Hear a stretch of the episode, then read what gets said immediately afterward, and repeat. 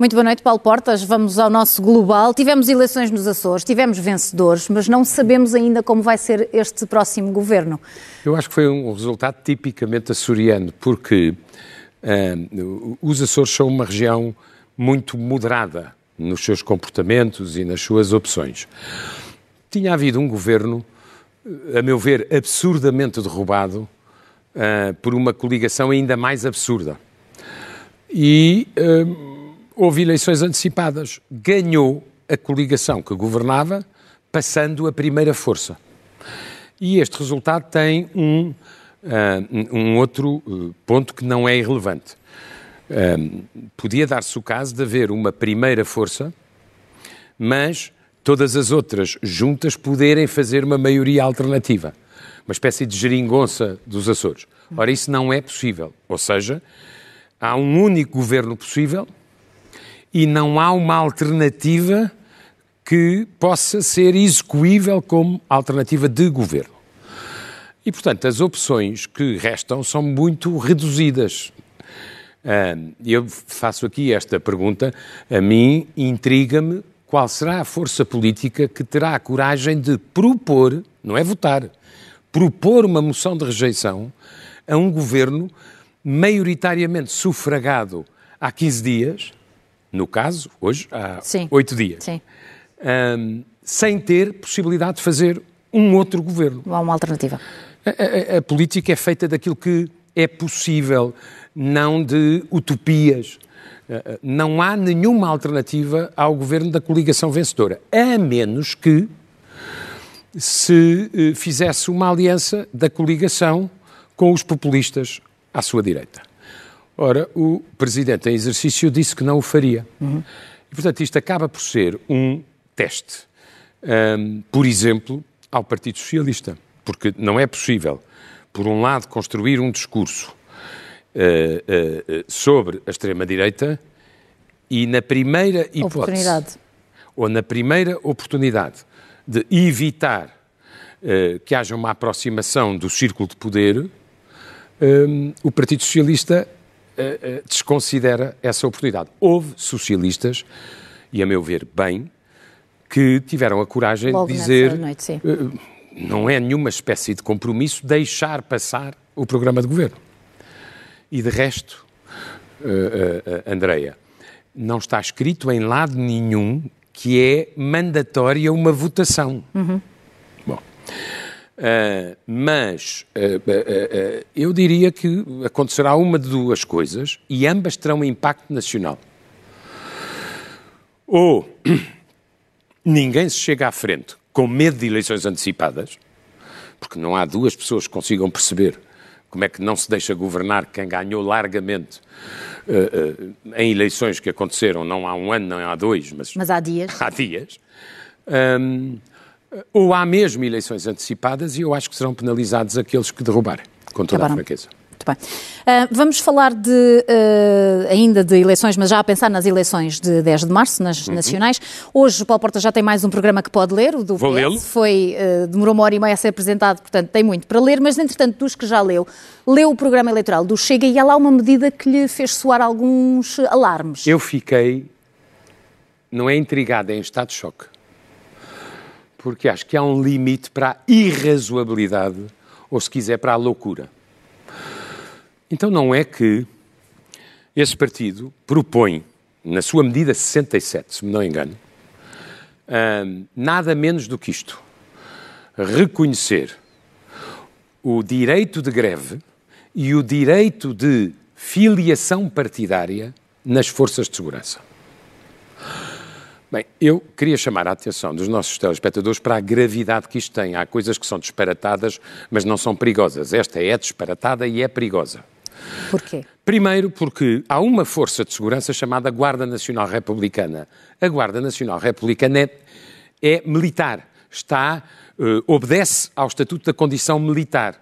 Ora, não é possível em nenhuma circunstância nem o direito de greve, nem o direito de filiação partidária dentro de uma força militar, a menos que o país tenha ensandecido. Sim. Um, e isso coloca, aliás, um problema que é, bem, se reconhecessem o direito de greve e de associação partidária à GNR, então o que fariam ao Exército, à Força Aérea ou à Marinha, uhum. que são militares também. Também. O, o, o, segundo ponto tem a ver com a questão específica, com certeza que há, há alguns, não muitos, países onde muito limitadamente o, o, direito de greve é reconhecido, mas com a questão da filiação partidária. Há uma coisa que eu tenho a certeza sobre a classe média portuguesa. As pessoas gostam de liberdade e não gostam de desordem. E não gostam, certamente, de desordem dentro das forças que têm que manter a ordem. E um, é, consegue imaginar o que é que é isto de ter dentro da polícia ou dentro da guarda uh, secções dos partidos? Então, e onde é que está a unidade da disciplina, a unidade da hierarquia? E estaremos com isto a contribuir daqui a uns anos, não para ter polícias, mas para ter milícias, organizações meio confidenciais dentro das forças de segurança que obedecem a outros princípios e a outras instruções. Não se esqueça que estas forças hoje em dia fazem investigação criminal, por exemplo. Eu, não há forças de segurança sem hierarquia, disciplina e organização interna que têm restrições que são reconhecidas na Constituição e na lei. Isto não tem pés nem cabeça. Fica o alerta. Paulo Portas, vamos falar de exportações e importações, dados que nos eh, chegaram esta semana. E com que É apenas sua? para fazer um, um, um, apanhado do ano 2023. Um, o, o, as exportações, pela primeira vez em muitos anos, o crescimento das exportações tem sido bastante constante. Teve uma interrupção no ano da pandemia, mas pela primeira vez em muitos anos, as exportações caíram. Caíram 1%, ainda, creio eu, 1,8% no último trimestre, e ao mesmo tempo, as importações caíram 4%. Portanto, do ponto de, há uma consequência virtuosa uhum. de um número sombrio. É que o, te, o déficit comercial baixou porque as importações caíram mais do que as exportações.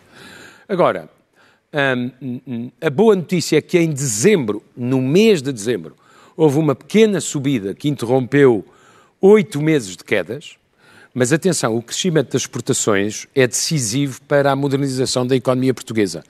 Quanto mais exportarmos, isso significa que mais nos internacionalizamos e que as empresas estão muito mais robustas e preparadas. E vivas. E também têm muito mais oportunidades. Ora, pode dar-se o caso de haver aqui uma espécie de, não de refluxo, mas de estancamento das nossas exportações. E é para isso que eu quero alertar. Um, não se esqueça que nas exportações está incluído o turismo, que contribui que é muito a favor e, portanto, é preciso verificar um, o que se passa e se temos ou não que apostar em diversificar um bocadinho mais em relação aos mercados mais importantes, que são, no essencial, os mercados europeus. Uhum. Há um outro indicador que semanalmente aqui no Global Paulo Portas tem acompanhado, que é a questão do indicador das encomendas, e estamos aqui a comparar França e uh, Alemanha Ora, e França. Ligando as duas coisas, a França e a Alemanha são, respectivamente, o segundo e terceiro clientes de Portugal. Mas, curiosamente, onde houve uma queda mais significativa das exportações foi para a Espanha, e Espanha cresceu economicamente mais do que Portugal. Uh, uh, uh, o indicador de encomendas não está bom, continua a não estar bom. Melhorou, curiosamente, no Reino Unido e em Itália, mas nestes dois países que são essenciais para nós, o indicador composto, ou seja, indústria e serviços, está em 47 e desceu na Alemanha, em 44 e desceu em França. Como sabemos, a linha de água a partir da qual nós podemos esperar crescimento é 50. Uhum. Entramos agora aqui, eu diria, na, no capítulo dos protagonistas da semana e o primeiro é o Presidente dos Estados Unidos, Joe Biden, que não teve uma semana muito boa. Não uh, foi uma, uma semana questão... nada tranquila nos Estados Unidos para ninguém. Sim. Vamos o, começar pelo, pelo, Presidente. Eu acho que é preciso tratar esta questão com bastante sensibilidade, uh, uh, sobretudo se ela revelar uma tendência que é verdadeira. Joe Biden, os Estados Unidos têm uma larguíssima tradição de presidentes que fazem uh, uh, gafes. E, sobretudo, quando estão a falar de geografia. E, portanto, Reagan, que foi um dos presidentes mais inspiradores, quando chegou ao Brasil, disse que estava na Bolívia. Um, e uh, uh, não é a primeira vez que Biden tem falhas. Acontece que, num espaço de uma semana, Biden uh, trocou Mitterrand e Macron, faz uma certa diferença, trocou os chanceleres alemães e, quando quis dizer que a sua memória estava bem, acabou por tropeçar numa confusão uh, entre o presidente do Egito e, e o presidente do México. Uh, isto levou o jornal mais importante da área liberal progressista, digamos assim, nos Estados Unidos, o New York Times, a dizer há aqui um problema sério e a família tem que o verificar, o Partido Democrata tem que o verificar e Biden tem que ter a honestidade de mostrar ao país que está em condições. Um, é, é, é evidente que a questão é muito irritante para ele, mas, como sabe, nos Estados Unidos há uma tradição de os candidatos presidenciais e os presidentes em exercício publicarem um boletim clínico. O último não apontava para nenhum problema de especial esquecimento do Presidente dos Estados Unidos. E, portanto, isso não quer dizer que estes momentos menos felizes representem uma doença ou uma tendência. Uhum. Uh, há uma coisa que foi, a meu ver, inqualificável, é que ele é não acusado no processo dos documentos secretos que também tinham sido encontrados na, em sua casa, casa, e que ele devolveu, ao contrário de Trump. Um, mas o procurador, que é um republicano que trabalhou com Trump, mas que foi escolhido pelos democratas para este caso, eh, para, poderem, para poder ser uma pessoa independente da atual administração, não o acusa, mas vem dizer que ele está com falhas de memória nas respostas. Isso já não é uma competência do procurador especial. E, portanto, hoje Ainda dia, lança a discussão nos Estados Unidos é sobre sim. se houve uma, uma, uma manipulação política dessa decisão. Seja como for, a questão da idade dos candidatos, 81 mais 78, eh, no momento da eleição, vai ser provavelmente uma questão não só de conversa de café, mas que atinge o próprio establishment americano. Ora, Trump é mais novo, sim, uh, do, que, uh, do, que, do que Biden. Mas também tem muitas gafas. Exatamente, se enganou sim. muitas vezes. E, e, aqui serve também de lançamento, este, ainda este fim de semana teve uma declaração considerada Essa uma gravíssima. Essa não foi uma gafe. Sobre Aquilo que NATO. Donald Trump disse ontem e que os nossos telespectadores Ouvimos poderão ter visto sim, há uns sim. minutos atrás, foi só isto. Eu incentivarei Putin a invadir os Estados europeus, membros da NATO, que ainda não tenham atingido os 2% de despesa militar, portanto, confundindo duas coisas absolutamente surreais, que é uh, confundir o inimigo com o déficit nos amigos, um, e o que ele está a sugerir, e isto é que é mais preocupante, é que a NATO, ele, Presidente dos Estados Unidos, se for eleito em novembro, não deixará usar o artigo 5 que é o artigo que é o pilar da força e da dissuasão da NATO, ou seja, se um for atacado, todos, todos. o defendem. É, eu já tenho dito aqui muitas vezes, as pessoas não estão a ver o filme, se este senhor ganhar as eleições em novembro, entrega a Ucrânia, dinamita a NATO e os europeus vão ter que gerir a sua segurança sozinhos. Hum. Para já, ele tem alguma coisa com que se preocupar antes tem. sequer de pensar tem porque em chefiar os Estados Unidos? Ele tem a tese de que o Presidente dos Estados Unidos é imune totalmente. Pode, como disse o advogado dele, mandar assassinar um adversário e tem imunidade. Uhum. O, o, Tribunal de Apelo veio dizer não, o Presidente dos Estados Unidos, tudo isto por causa do 6 de janeiro, eh, porque ele ainda estava em funções quando o assalto é acontece. Ele diz que tinha imunidade, um, e o Tribunal de Apelo veio dizer, por unanimidade, que não tem esse grau de imunidade, obviamente. E, um, uh, ah, e que o que ele fez foi uh, incentivar um golpe de Estado contra os princípios básicos da Constituição, que são a eleição democrática do uhum. Presidente dos Estados Unidos.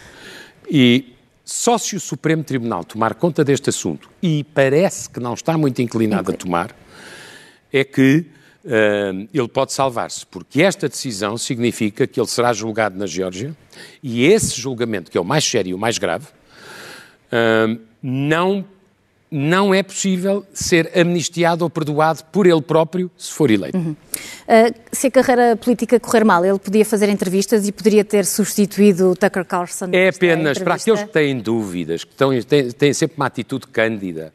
Uh, não, não estão feitos. O que aconteceu esta semana é uma evidência do conluio. Nós estamos, nós ocidentais, se quisermos olhar para as coisas, estamos a assistir a uma traição em direto. Ou seja, estamos a assistir ao Partido Republicano manipulado por Trump a bloquear apoio à Ucrânia e a deixar cair a Ucrânia. E fazer um enorme favor a este senhor, Vladimir Putin. Uh, o último sinal disso foi que o entertainer preferido de, de, de Trump, Trump, foi o primeiro ocidental a, entrevista, a quem Putin deu uma entrevista, deixou-o falar durante duas horas, deixou-o contar uma versão completamente parcial da história. Também não sabia praticamente nada do que era essencial perguntar-lhe, e como dizia um grande jornalista americano, uh, chamar idiota útil a este entertainer é uma ofensa aos idiotas úteis. A Ucrânia tem, de facto, ah, que se preocupar bastante, porque estamos à beira de completar os tais dois anos e uma das notícias que temos vindo aqui também a falar no Global uh, dava conta de alguns problemas na chefia do comando militar. Foi substituído? Foi. E esta é uma decisão muito arriscada de Zelensky. Para ter a noção do estado uh, de uh, escassa defesa em que os aliados ocidentais estão a deixar a Ucrânia, neste momento, os, uh, os uh, russos disparam cerca de 10 mil peças de artilharia por dia e os ucranianos 2 mil. Portanto, 10 mil, 2 mil. Que só se podem defender, não podem atacar. Têm escassez de munições e têm escassez de recursos humanos. Ou seja, as centenas de milhares de soldados ucranianos que fizeram a admirável resistência que tiveram, não têm tido rotação. O, o, o, o comandante em chefe demitido defendia uma convocação de 500 mil uh, ucranianos a partir de uma certa idade. Zelensky deu apenas a redução da idade em que é mandatório ir ao serviço militar de 27 para 25 anos. Uh, depois, é preciso também, em abono de Zelensky e não do comandante-chefe demitido, que a estratégia uh, que levou ao fracasso, pelo menos parcial, da contraofensiva foi mais dele do que do Presidente. Vamos ver uh, qual é a, a, consequência. Eles fizeram, pelo menos do ponto de vista uh, de cenário, uma transição calma, o novo, o antigo e o Presidente, e repetiram aquela frase que é verdadeira, mas vamos, tempo, vamos ver quanto tempo dura. Um, resistimos juntos, venceremos juntos. Uhum. Mas eh, sem armas, não consegue. Não há milagres. Um, falamos agora do conflito Israel-Hamas, porque estamos novamente com um problema, a agravar-se o problema humanitário e um problema é. grande de logística existe se pensarmos na questão de um milhão de pessoas que está em Rafah e que Israel quer pura e simplesmente retirar para... Para que haja proteção humanitária é preciso que as pessoas tenham para onde ir. Esse é o ponto da questão humanitária. Eu estou absolutamente convencido que Netanyahu está a tentar estender o tempo da guerra para prolongar o seu tempo político, visto que no dia em que o governo cair, ele será defenestrado democraticamente pelos uh, israelitas, uh, mas está a fazer coisas que eu acho que a médio prazo são muito complicadas. Lhe vão sair caro. Ele não, Israel não pode abdicar de algumas alianças essenciais no Médio Oriente e no Golfo. E está a abdicar de duas. Uma, o Egito, que tem fronteira com Rafah, e que há a suspeita crescente de que Netanyahu quer que os habitantes de Gaza vão para o território egípcio, coisa que os egípcios não querem. E, por outro lado, a Arábia Saudita, lembre-se que foi a razão pela qual o Hamas atacou. Foi para implodir uh, o, o, as relações diplomáticas entre Israel e uh, a Arábia Saudita.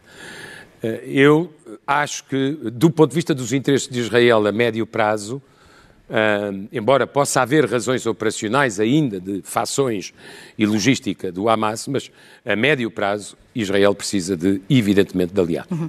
Uma breve referência a números da China para passarmos depois ao Rei Carlos. É, é apenas para dizer isto.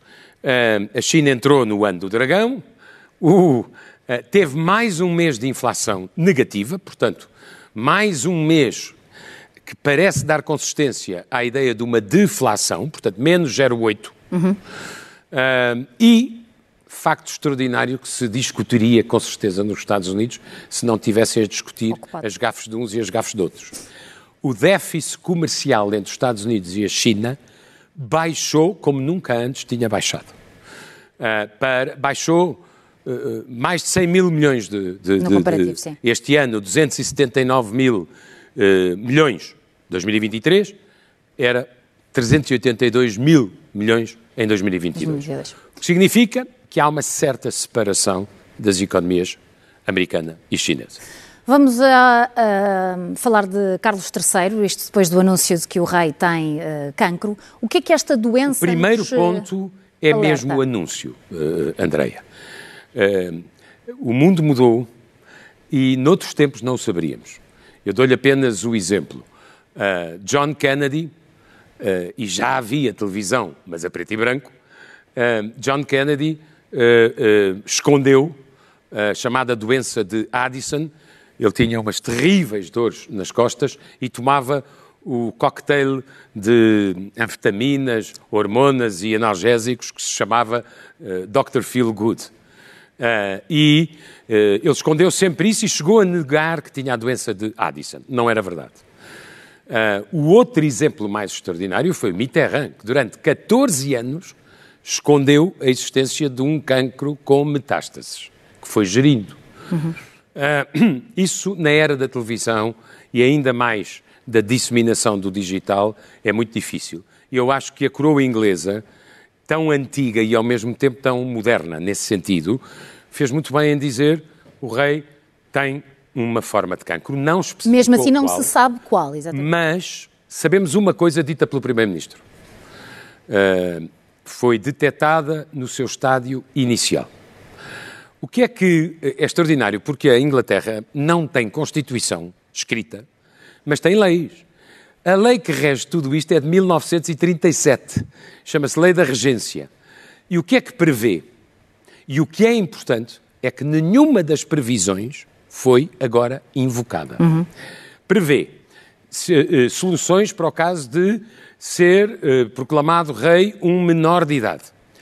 Soluções para uma inabilitação permanente física ou mental. Soluções para uma substituição do rei por incapacidade temporária e eh, substituição do rei por estar ausente em viagem ou em serviço do país. A terceira causa, ou seja, a existência de uma uh, inabilitação, uh, uma incapacidade temporária, poderia ter sido invocada não foi.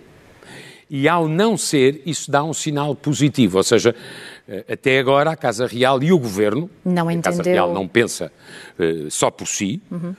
um, não considera que o estado de saúde do rei seja suficiente para invocar estas soluções de regência temporária. O que é extraordinário, e veio agora, uh, era público e democraticamente público, é que o rei Carlos, antes de fazer 100 dias dos seus, uh, do seu reinado, adicionou os seus dois irmãos, a, a, a, a princesa Ana uh, e o irmão Eduardo, à lista dos possíveis regentes temporários, uhum. que, repito, não foram invocados. Vão ter que dividir tarefas e, obviamente, substituir uh, o rei, mas sem sucessão, nem sequer regência temporária de momento. Estimamos as melhoras, obviamente, do, do rei. God save the king. Vamos uh, falar sobre uma proibição que está a acontecer já uh, decidida em Espanha e no minuto para depois irmos tentar mesmo, ir ao tentar livro. um livro. É só dizer o seguinte. A, a questão dos, da inundação dos smartphones na vida das crianças e dos adolescentes é uma questão muito séria, muito discutida em muitos países. O que fazer, nomeadamente nas escolas, dentro das aulas e nos recreios. Uhum um, e a Espanha acaba de, como tem que consensualizar tudo com as suas uh, autonomias, de apontar, como é sugerido pela Unesco, para a proibição na sala de aula naquilo que nós chamaríamos a instrução primária, e só é aceitável na sala de aula no, no que nós chamaríamos o secundário, se e quando houver dependência de mensagens médicas ou uh, cadeiras de Para tecnologia. Aquela, exatamente, aquela cadeira. Um, esta solução é diferente daquela para que se encaminha a, a França, que tem uma comissão uh, com o nome Comissão ECRAN, e que aponta para que só é possível uh, fazer restrições com os jovens se os próprios professores mudarem de atitude sobre a uh, frequência com que vão ao digital. Vamos ao nosso livro, nossa, a Vamos, sua sugestão. É uma. Gramsci é, saiu este uh, uh, maravilhoso, esta maravilhosa antologia de textos de Gramsci. Gramsci é o intelectual marxista italiano uh, que a direita mais gosta de citar, porque foi o homem que explicou que se não se fizerem certas batalhas culturais, não se vencem batalhas políticas consistentemente. Isto poderia ser dito à direita ou à esquerda, mas tem que ser lido com moderação, porque se só fizermos guerras culturais, acabamos aos tiros uns aos outros. Não é conveniente. Ele era um marxista muito inteligente, italiano. A seleção de textos. Eu estava a ler uma, uma coisa que, que comprei em Itália, que eram os cadernos da prisão, as, as, os textos da prisão. É diferente. Este foi Miguel Freitas da Costa, conhece muito bem a literatura italiana, que fez a tradução e que fez a organização. E assim Eu acho um ótimo uma antologia ótima. Muito bem. E desejo-vos uma boa semana aí em casa. Muito bem. Global fica por aqui. Pedro Benevides,